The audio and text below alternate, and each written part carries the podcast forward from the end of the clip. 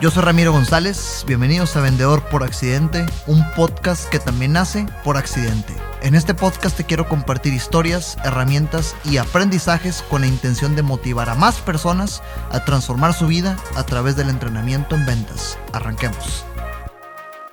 Era indispensable que escucharas primero el podcast de Deja al niño en casa para que te pudiera contar esta historia. Bienvenidos a un nuevo episodio de Vendedor por Accidente. En esta historia te quiero contar eh, un error. Este, al día de hoy sigo pensando en cómo ponerle a este episodio el nombre. Pero pues te quiero contar la historia cuando me corrieron de una cita. Este, cuando me corrieron de una reunión. Te estoy reconociendo, ¿verdad? Que pues como ser humano que soy y en mi aprendizaje ya van nueve años entrenándome con, con este tema de ventas y, e implementándolo en diferentes industrias, evidentemente al principio no salía como esperaba.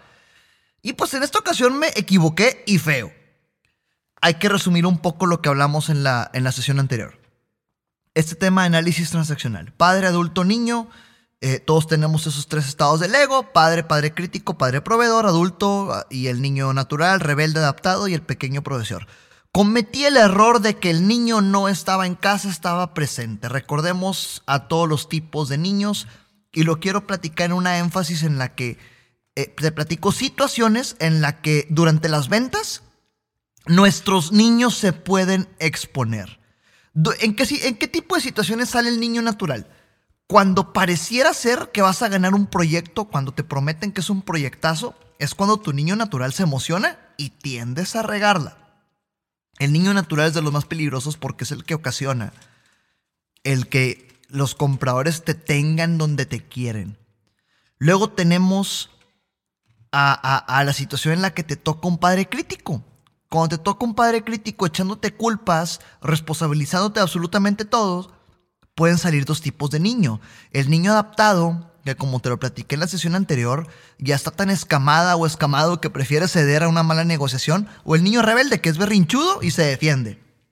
Y luego cuando las cosas no salen como esperas y sale el pequeño profesor, ese niño manipulador que miente para convencer. Y pues como te lo he repetido en ocasiones eh, eh, varias, profesionales y honestos no caemos en este tipo, en este rol, en este estado del ego. Ya teniendo este refresh, esta, esta actualización, entremos en materia. Te platico la historia de una empresa, igual omitiré nombres porque pues son historias este, fuertes, ¿verdad? Una empresa muy importante aquí en el, en, el, en, el, en el norte de México que vende acumuladores. Ya es bastante pista con esto, ¿ok? Es una empresa que vende acumuladores. En, traducción literal, acumuladores son las pilas de los carros, ¿ok? Son las pilas de los carros. Y esta reunión era con un director de compras. El director de compras me había citado para un proyecto en el que iban a vender acumuladores a todo Latinoamérica y querían poner mis tapones. Y, y, si has visto estas pilas automotrices o estas pilas de auto en las tiendas de, refacciones, te, sabrás que pues el polo positivo típicamente tiene un, tapón rojo y el polo negativo típicamente tiene un tapón negro. Bueno, esos tapones los iba a vender yo para la producción masiva a nivel Latinoamérica. Entonces el, director de compras me cita para platicar de este proyecto. Ahí tengo un poquito el antecedente. Llevaba cerca de un año cotizando y negociando diferentes proyectos con esta empresa. Y, en, en, este año eran cerca de nueve proyectos, nueve proyectos para distintas áreas, distintos productos, distintas soluciones, en los que jamás había podido ayudar. Había invertido tiempo, recursos, dinero, esfuerzo, neuronas en nueve proyectos que mis cotizaciones jamás se cerraban. Entonces ahí estuve un año, un año, un año. Entonces llega este, e, este décimo proyecto de, los acumuladores para, para el surtimiento eh, eh, nivel Latinoamérica. Y pues yo llegué aplicando técnicas, ¿verdad? Dije, pues voy a llegar eh, haciéndome el culpable de que no hemos podido hacer negocio para tratar de rescatar la situación. Entonces, te platicaré en diferentes episodios después la teoría atrás de esta técnica que te voy a compartir en, en práctica, pero llega más o menos así. Oye, prospecto, gracias por recibirme, realmente aprecio mucho tu tiempo. Oye, pues pretendo con esta reunión que pues entendamos un poquito este proyecto. Por favor, cualquier inquietud, para eso estoy. Yo también te daré algunas preguntas y hay algo que me tiene muy, muy, muy pensando en estos días, prospecto. Lo que pasa es que definitivamente algo he estado haciendo mal durante el año pasado para no haber cumplido tus expectativas como proveedor y que en los proyectos en los que me invitaste a cotizar no haya quedado yo como solución. No quisiera que me pasara en este proyecto, por favor, me encantaría aprender para encontrar la mejor forma de ayudarte. Y lo dije con este tono, ¿ok? Casi casi son las mismas palabras y lo dije con este tono. Si se fijan, le eché mucha crema a los tacos. Lo que yo hice fue un, oye, pues me estoy echando la culpa de que por mí es mi responsabilidad que no me hayas comprado. En algo me equivoqué. En pocas palabras le quise decir eso, ¿no? Pero pues este director de compras no recibió el mensaje como yo lo esperaba. Digamos que o lo pesqué de malas o, sacarás tus propias conclusiones y ahorita te platico las conclusiones que a mí me han platicado durante los entrenamientos, pero pues se me enojó. ¿Se acuerdan que les dije que le iba a platicar diferentes escenarios en los que de repente sale un padre crítico como comprador y tienes que encontrar qué hacer? Pues bueno, este es uno. De repente se me alebrestó el asunto, salió la fiera en el director de compras de esta empresa y, y ojalá estuvieras viendo mi lenguaje corporal porque pues lo estoy imitando tal cual en cómo me habló. Pero te voy a decir el tono y las palabras que este cuate me dijo. Mmm, para eso me gustabas. Hijo, eso no me gustaba para más. Vendedor pata. Por vendedores como tú, la industria está empinada. Por vendedores como tú, la industria está tan acabada como la ves. Vendedor pata, tienes empinada la industria. Y, y paréntesis, para los que nos escuchan de diferentes partes de México y de diferentes partes de Latinoamérica, voy a definir a qué se refiere con vendedor pata y con industria empinada, ¿ok? Vendedor pata es como decir vendedor barato, vendedor chafo, vendedor de segunda, así como, como de poco nivel, ¿ok? E industria empinada quiere decir eh, industria eh, eh, como que en mala situación o como industria en mal momento, industria en pobreza. Entonces, digamos que me quiso decir, ya traduciéndolo todo, es un vendedor de segunda, por tu culpa la industria está tan acabada y tan en mala situación por vendedores como tú. Y regresando a la literal, me dijo, mmm, para eso me gustabas, vendedor pata, por vendedores como tú, ves la industria, no funciona, tú eres el que trae la culpa a este negocio. Y empezó a insultarme y a insultarme y a insultarme. Después de como 20 segundos de insultos, tengo que ser honesto, me enojé, ¿ok? Me enojé. Definitivamente ya, ya, ya no recordé lo que me dijo, ya, ya empecé a perder memoria. Este, eh, salió el niño rebelde. Mi niño rebelde estaba ahí. Ahorita toco la disyuntiva en el tema de integridad y mantener el respeto en el negocio, porque evidentemente no se trata de dejar que te insulten, pero tampoco se trata de dejar que el niño sea quien te defienda. Te puede defender el adulto con inteligencia. Quien me defendió en este momento fue mi niño rebelde. ¿Y cómo lo sé?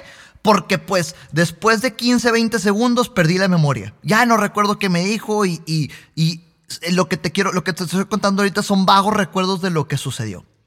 Entonces yo em, estoy seguro que si hubiera tenido un espejo enfrente de mí, hubiera visto cómo la sangre se me subía a la cabeza, rojo, rojo, rojo, enojado. Me paré de la silla en donde estaba, todavía inflé el pecho así de que, ¿qué tienes? Agarré los papeles que yo tenía, los aventé sobre la mesa y le dije, ah, vendedor pata, señor. Pues bueno, lo siento mucho, pero a este vendedor pata le pagan por resultados y no por regalarle la información cómo y cuando tú la quieres. Vengo aquí por resultados, no por ceder a lo que tú digas. Lo siento mucho, el vendedor pata se va. Aventé los papeles y me fui. Obviamente esto fue con un coraje impresionante. Ya estoy saliendo yo de la oficina, estoy abriendo la puerta y en ese momento pasa por mi mente, Ramiro, dejaste la mochila, güey. Eh, tu mochila con tu laptop está abajo de tu silla. Y, y apenas iba a voltear y me dice, Ramiro, espérate. Y yo, ching, no salió la salida como yo esperado. Me hubiera encantado que la salida fuera magistral, ¿verdad? Volteo, yo ya estaba esperando el oye, se te olvidó la mochila. Y me dice, ya no vas a tratar este tema conmigo. Quiero que lo platiques con fulanita de tal. Y yo así, ¿eh? Sí, sí, sí, yo me voy, quiero que lo platiques con ella. No entendía qué estaba pasando y de repente llega esta otra persona encantadora con quien hice muchos negocios, ya te spoileé la historia. Eh, eh, llega, vamos a llamarle Marta, ¿ok? Llega Marta. Este, llega Marta y me dice, oye, andaba de malas, ¿verdad? Déjalo, así es, no pasa nada. Dime por favor en qué se quedaron y en qué te puedo ayudar. Para no hacerte el cuento largo, con Marta se cerró el negocio. Este cliente se convirtió en los mejores clientes de, este, de esta empresa en la que yo estaba. Y, y, y órale, oye, después de estos insultos, después de algo que había salido completamente mal, eh, se cerró la empresa. Vamos a analizar qué fue lo que pasó. Ahora, hay que tener una mentalidad, ¿ok? todo lo que platiquemos, estés analizando tú en tu mente y yo te comparto ahorita, son hipótesis. Lo que yo te comparta son hipótesis que he escuchado de los entrenamientos en los que he compartido este caso y lo he puesto sobre la mesa para que las personas me digan qué, qué, opinan de esta situación. Y lo que tú piensas también son hipótesis, ya pasó, no es la realidad, ¿verdad? Son puras teorías. Definitivamente hice mal. En el momento en el que yo me enojé, primer error que detecté, dejé que mi niño rebelde dominara la situación. Mi niño rebelde fue el que dijo, ah, me estás hablando así, pues ahí te va el regreso, ¿verdad? ¿Qué hubiera pasado si le hubiera contestado de una forma más objetiva, jugando como en papel de adulto? ¿Qué hubiera pasado si hubiera contestado uno, oye, prospecto, lamento mucho que te pongas en ese papel, lo siento mucho, yo en ningún momento estoy intentando insultarte, Será mejor que me retire y platicamos en otro momento. Siento que en algo me equivoqué y te incomodé lo suficiente como para que reaccionaras así. No fue mi intención. Mejor me retiro. Oye, otra cosa hubiera sido. Es, es, el mismo resultado, pero diferente movimiento. otra cosa, otro escenario hubiera pasado. Tal vez hubiera rescatado la situación. Ahora, no te he platicado algo. ¿Qué terminó sucediendo? Se convirtió en un excelente cliente. Eh, empezamos a embarcarle producto de manera consistente, pero con una condición. Cuando llegó el primer embarque, a mí yo, yo quería irlo a entregar personalmente y cuando voy a entregarlo en la recepción me dicen, ah, usted es el señor Ramiro González. Sí, bueno, tengo indicaciones de dirección que no lo dejo entrar a la planta. Bolas. El director de compras no me dejaba entrar a la planta a pesar de que me estaba comprando o sea, imagínate este escenario. Yo estaba vetado de la planta por este desliz que tuve con él. Eh, pero aún así me estaba comprando. Entonces, ¿qué hubiera pasado si le contestaba como te contesté ahorita? Tal vez hubiera mantenido una muy buena relación. Una muy buena relación. Quemé un cartucho con un director de compras. Quedé muy mal. Ahora, otra hipótesis. Tal vez me eché la culpa muy al principio. Llegué con el director de compras diciéndole soy el culpable porque no me has comprado cuando era la primera vez que me reunía con él y las otras cotizaciones eran con otros empleados, con otras personas dentro del negocio. Tal vez fue muy pronto, tal vez debí haber hecho más preguntas, tal vez debí haber investigado un poquito más. ¿Qué otras teorías tenemos?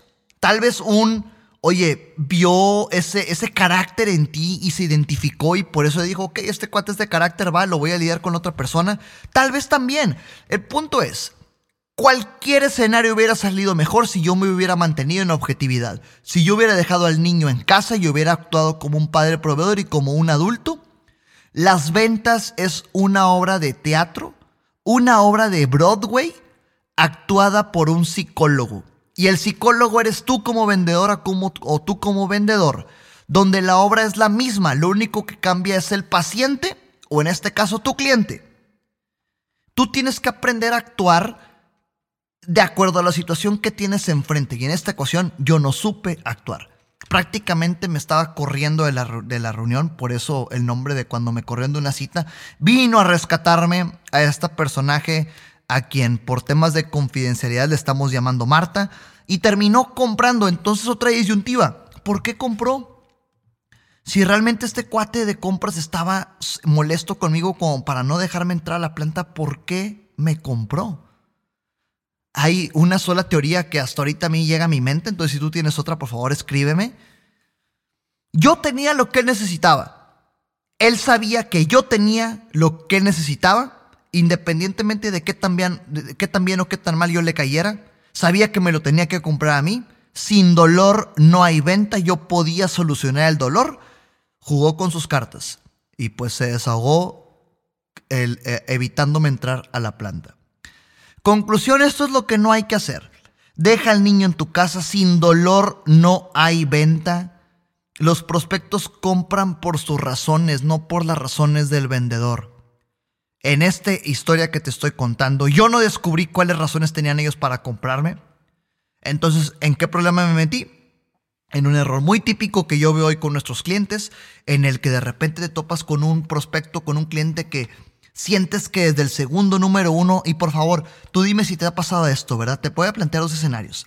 Llega el prospecto A. Y con el prospecto A, desde el prospecto, desde el minuto, con el prospecto A, desde el minuto número uno, sientes que ya la regaste, sientes que ya es la perro junta de tu vida y ya estás esperando a que se acabe, contestas todo y sin interés y le regalas la cotización así como para ya no saber nunca más de esa persona, porque desde el segundo número uno sientes que fue un error haber estado ahí.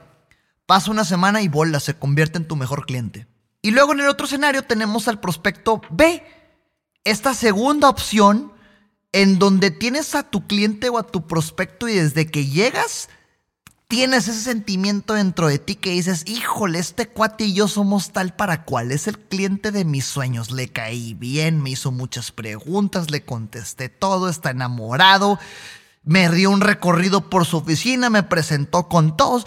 Entonces esta segunda oportunidad dices, no hombre, este cuate es el prospecto de mis sueños, literalmente le entregas todas tus cotizaciones, aseguras que va a ser la venta del año y oh, desaparece, te deja de contestar le compra tu competencia. Te dijo que sí, pues era un sí apalabrado, sí de mentiras y al final no se da. ¿Cuál de los dos escenarios está bien? Ni uno. El primer escenario te compró y no supiste ni por qué. Tú ya estabas dejándolo ir porque creías que era un mal prospecto. Y el segundo escenario, creías que te iba a comprar y al final no. Los prospectos compran por sus razones, no por las tuyas. Enfócate en encontrarlas. Preguntas correctas en el momento correcto, de la forma correcta, hechas de la forma correcta, las personas correctas, todo correcto. Conclusiones de este episodio. Y con la última me retiro. Te dejo con esta última reflexión. Ante un ataque, retírate. En este caso que te estoy compartiendo, yo recibí un ataque, la mejor estrategia es retirarte no hay nada más difícil que pelear con alguien que no lo está haciendo. En el momento en el que un cliente llega a pelear contigo y tú no se la regresas y te retiras, no hay nada más difícil que pelear con alguien que no lo está haciendo. Lo peor que puedes hacer es contestársela porque te metes en una escalera descendente, en una espiral descendente de la cual no hay salida. Coméntame por favor cualquier caso que tú tengas similar para con gusto debatir estos temas en siguientes episodios. Quiero aterrizar lo más posible este contenido para ti retos, situaciones, complicaciones que tengas, todo para ti. Un gustazo, un honor, éxito. Nos hablamos en el siguiente episodio.